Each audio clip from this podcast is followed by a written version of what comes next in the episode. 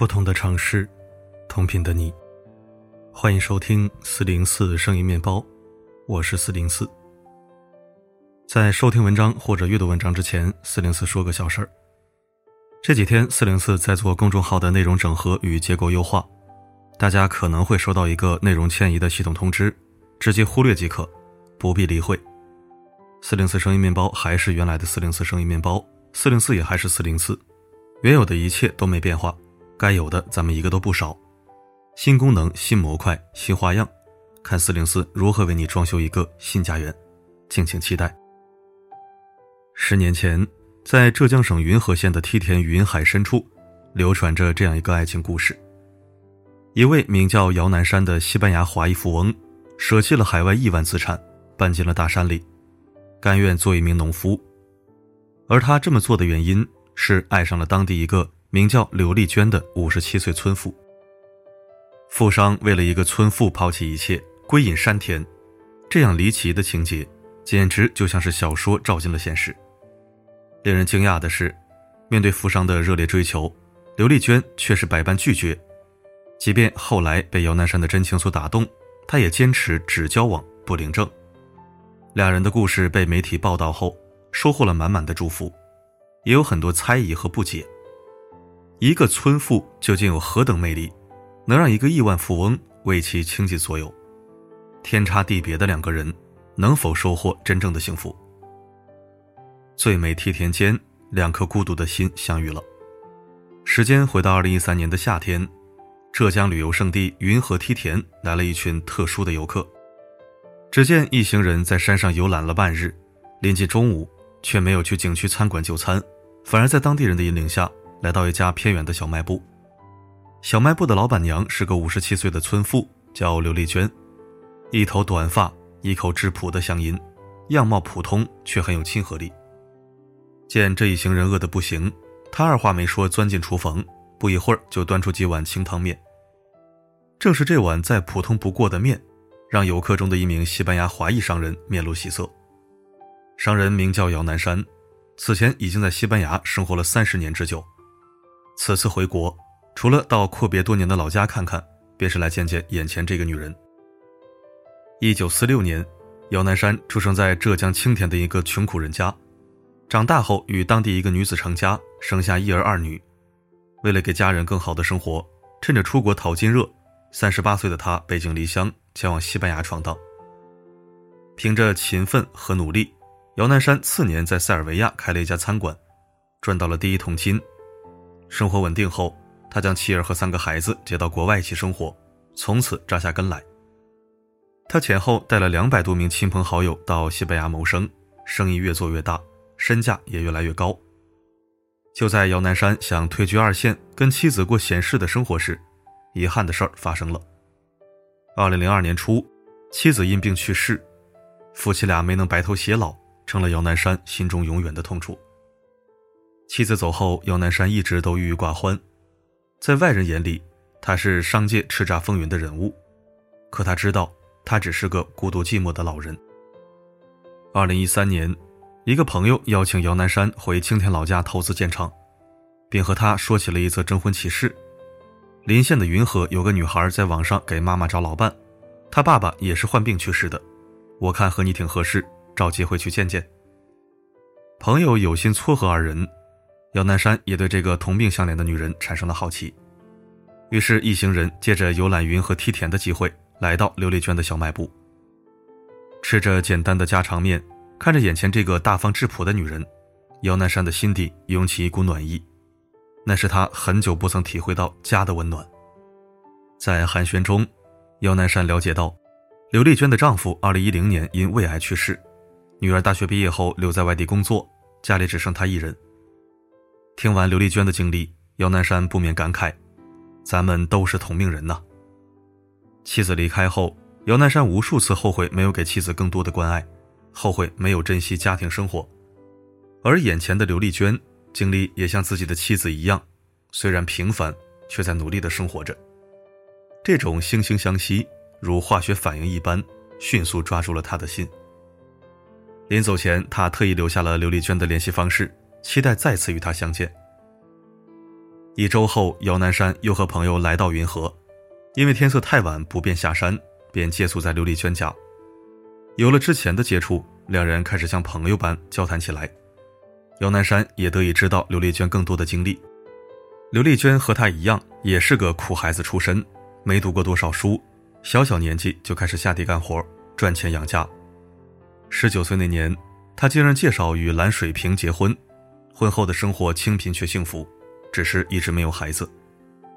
一九八七年的一天，夫妻俩在路边发现了一个被遗弃的女婴，看着孩子粉嘟嘟的小脸，盼子心切的两人觉得这是上天的恩赐。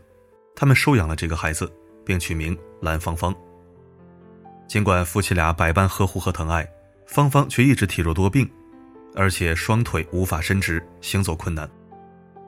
夫妻俩四处求医问药，直到芳芳十三岁那年才在杭州确诊，孩子是腿部神经受到压迫，需要经过手术治疗，只是治疗费用要将近十万。这个消息让刘丽娟夫妇又喜又忧，喜的是女儿的病终于有救了。忧的是，这十万块对他们来说是天文数字。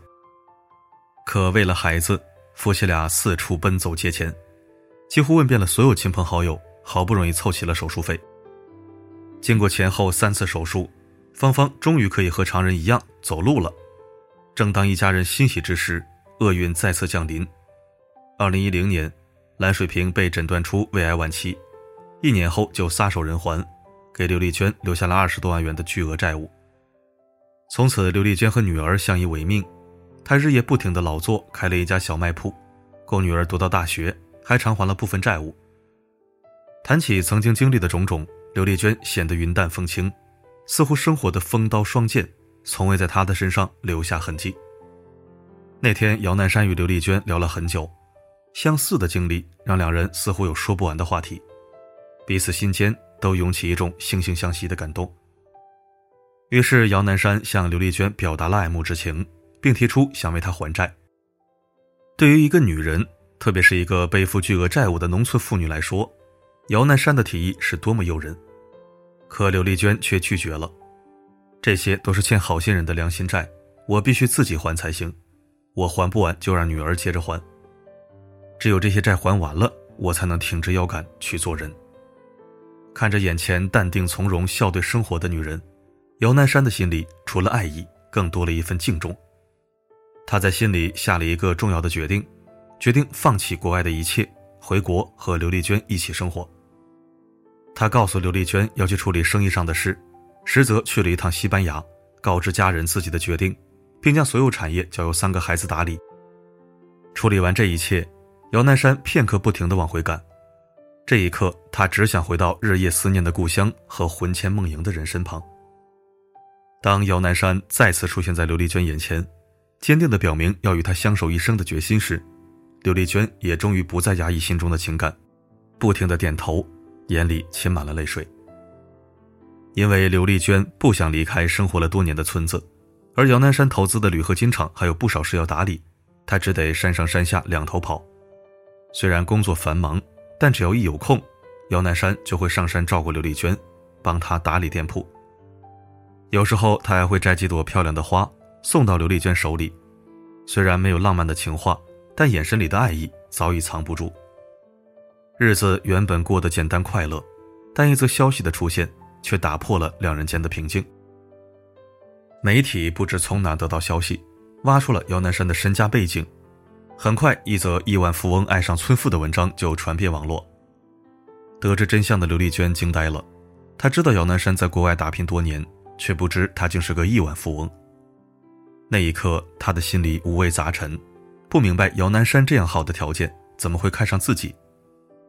电话那头，姚南山平静地说：“我在西班牙开了好几家餐馆，国内外也有几套房产，值多少钱我不清楚。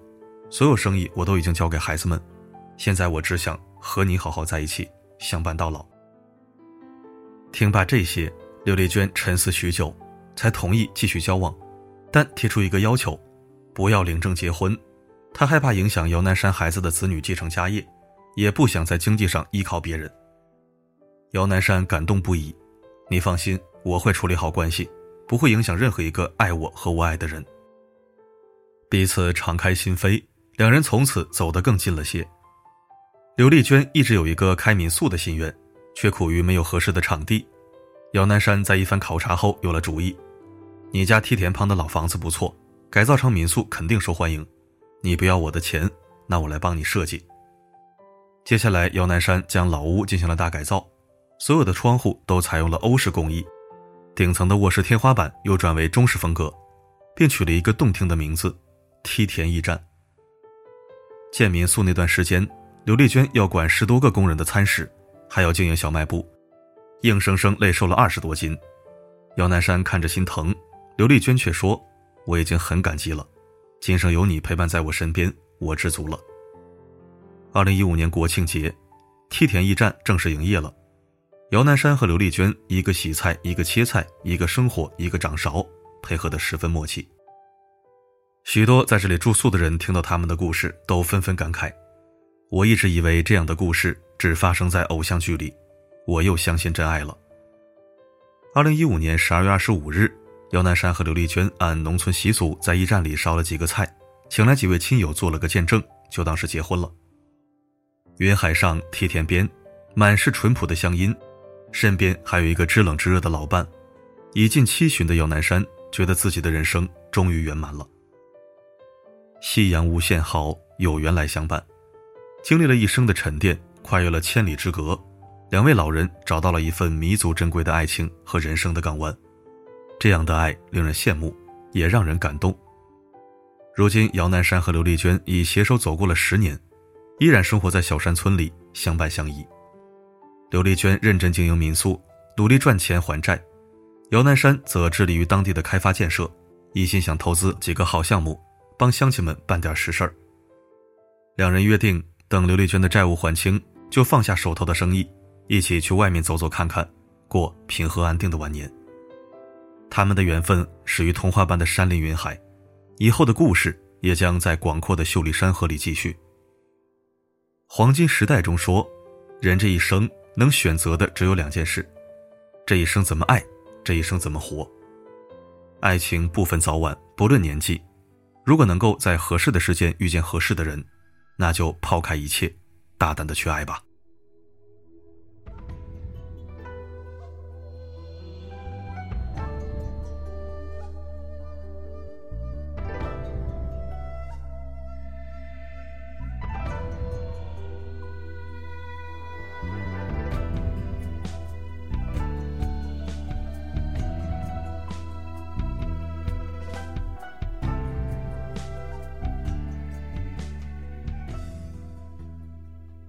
感谢收听。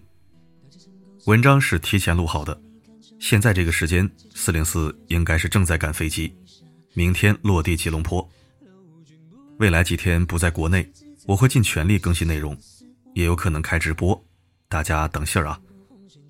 好了，今天的内容就到这里，我是四零四，不管发生什么，我一直都在。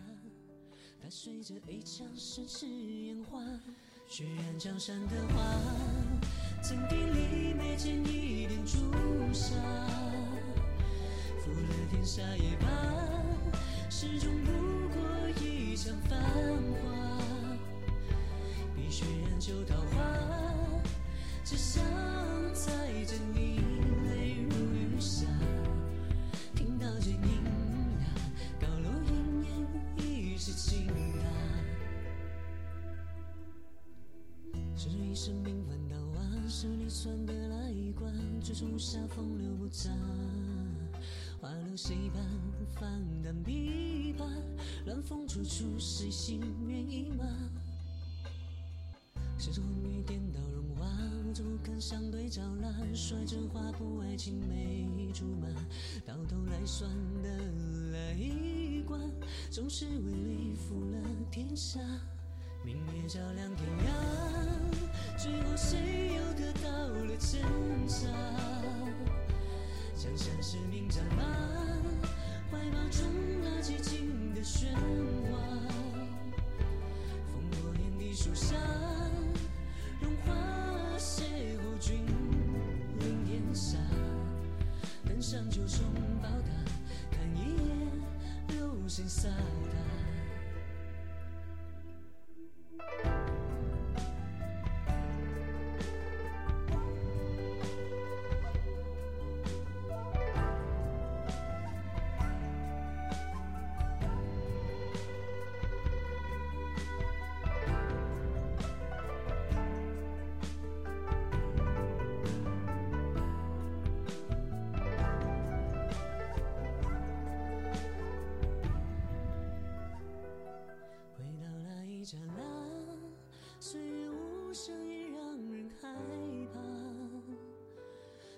长出枝桠，原来时光已翩然轻擦。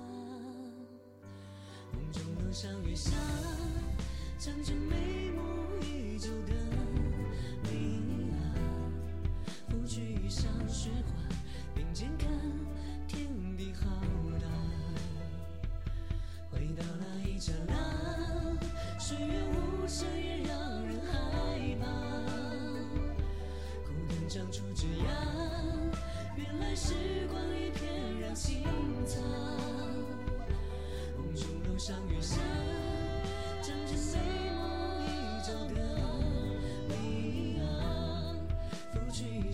雪花，并肩看天地浩大。梦中楼上月下，想着眉目依旧的你啊，拂去衣上雪花，并肩看天地浩